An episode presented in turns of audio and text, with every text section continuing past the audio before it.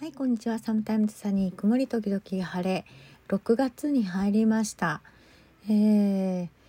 今月が終わると今年の半分が終わる。あっという間ですね。あっという間に感じるのは私がこう年を取っていってるからだと思うんですけど、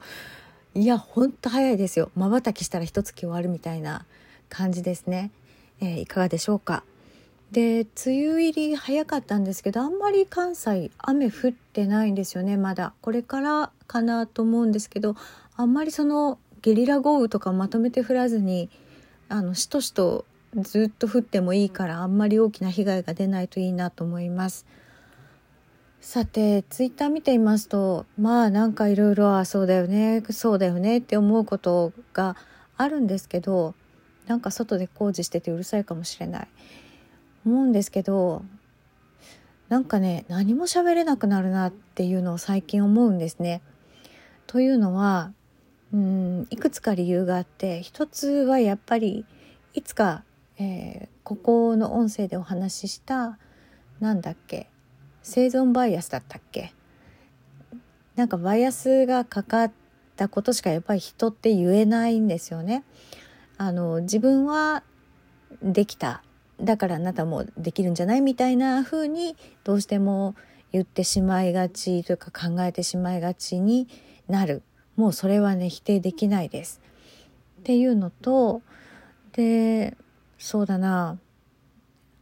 まあそれが一つですね。今の私が何を言ってもそりゃあんた恵まれてたんだからっていうことになるしいやそうですよねってなるんですよね。だからそう思うと何も言えないなと思うのとうーんいろんなその何て言うかな私たちの共通点ってたまたま同じ病気になりましたっていうだけでそれ以外は多分同じ病気になっていなかったら出会っていないし親しくもなっていないし揉めてもいないと思うんですね。でその前提がなんか吹っ飛んじゃう時があってなんか同じ病気だったら分かり合えるんじゃないかっていう希望を持ってしまう時がある。まあそうあれたらいいんですけど同じ病気だからこそその羨ましかったりその環境とかね病歴とか学歴とか家族歴とかみんな全員違うんですよね。これ病院に勤めていると本当にそうだなってよくわかるんですけど来る患者さんみんな違います同じ病気でも。だから同じバックグラウンドを持ってる人って誰一人いないのに同じ病気であるということで何か共感できるんじゃないか仲良くなれるんじゃないかと期待してしまって希望を持ってしまってで勝手にがっかりするっていうようなことがあるんですよね。でまあ確かにその病気について言えば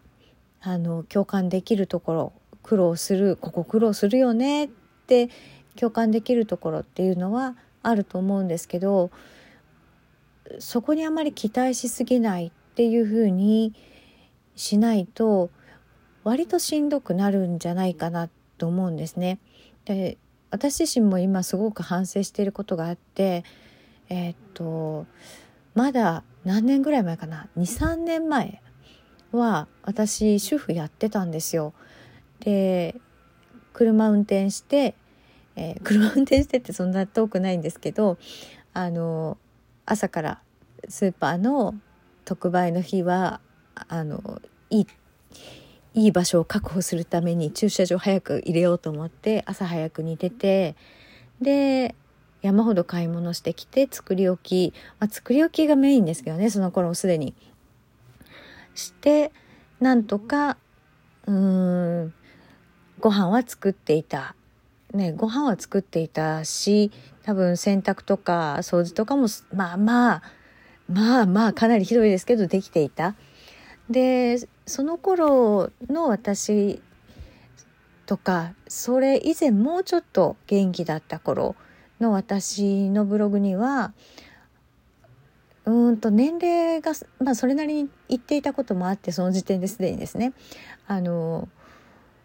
同じ病気の人とか少し違う病気の人とかが、えー、その年齢になってもそれぐらいの感じで過ごせるっていうのは希望になるっていうふうにあの言われたことがあったんですね。つまり私より若い人がこの先どうなるんだろうって思った時にあ結構そのそれなりの年になってもこれぐらいできてる人もいるんだっていうふうに思えたと言われたことはあるんですね。ところが逆の立場になってみると例えばその私よりだからいい人ですよね。私の状態よりもいい人が先に不安を感じて将来に不安を感じていやそうでもないやつもいるらしいっていうことでほっとするっていうのはまあいいと思うんですけど私より状態の悪い人から見たらななんだあいつあんだけ動けてんのかって思っただろうなと思うんですよ。で正直な話私今あのなんか今日は洗濯2回回したとかっていうツイートとか見るともう信じられない世界だなと思うんですね。で私こう声多分かなり元気だと思うし相当調子が悪くならない限りは声は張れるんですねこれトレーニングしたので声は張れるのでわからないと思うんですけどもう今家事全然やってないです0%なんですよね。でまあそれは他のことセルフケアとかに余力を残すためとか、えー、仕事を多少するために余力を残すためっていうのもあるんですけどまあ無理。でその私がなんかえっとその車椅子を使ってでもなんか買い物に行ったとかいうのを見るともう信じられない世界って眩しすぎて見ていられないんですね。えすごい。ってなんかお母さんやってる人もいたりでまあお子さんいらっしゃらなくてもあのそれなりに、えー、ご夫婦でやってて分担しながらやってるっていうようなそれは楽なことではない。当然ね。私がやってた時もその楽々やれてたわけじゃないので健康じゃないので、えー、かなりそのフルパワー使ってやってるっていうことはあったとしても私フルパワー使ってももうできないんですよね。だからそうその今の時点の私から見ると多少なりとも舵を回せている人っていうのはもう眩しくてたまらないんですね。ででそういう何て言うのかな相対比較じゃないですけどどの時点からどの時点の人を見るかっていうことによって情報の受け取り方とか感じ方ってすごく変わるなと思って両方を経験するといや何も言えないなって思うんですよね。なんていうかそどちらのどちらの気持ちもわかるっていうかどの時点でもやっぱり病気を持ちながら生活をするっていうのは精一杯だしその精一杯のレベルがあのどのレベルかどのランクにいるかっていうことどのフェーズにいるかっていうことの違いだけであの120%動いているっていう意味では同じなんですけど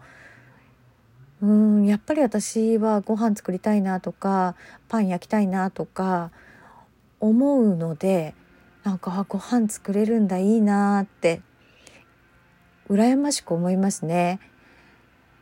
うんいや今の夫のご飯に文句があるとか 不満があるとかじゃ全然なくてここはまた今までと全く違う意見があるんですけど何を私はあんなに献立に頭を悩ませていたのかっていうなんかすごい気づきがあったんですけどね。それはまた別の話として不満があるわけじゃないんだけど作るのが好きだったので作って食べたいなっていうのはあるんですよね。だから羨ましいなとは思います。あのそのしんどい中でやっているっていうのは100も承知の上で。でそうだとしたら私が今何かを言うこと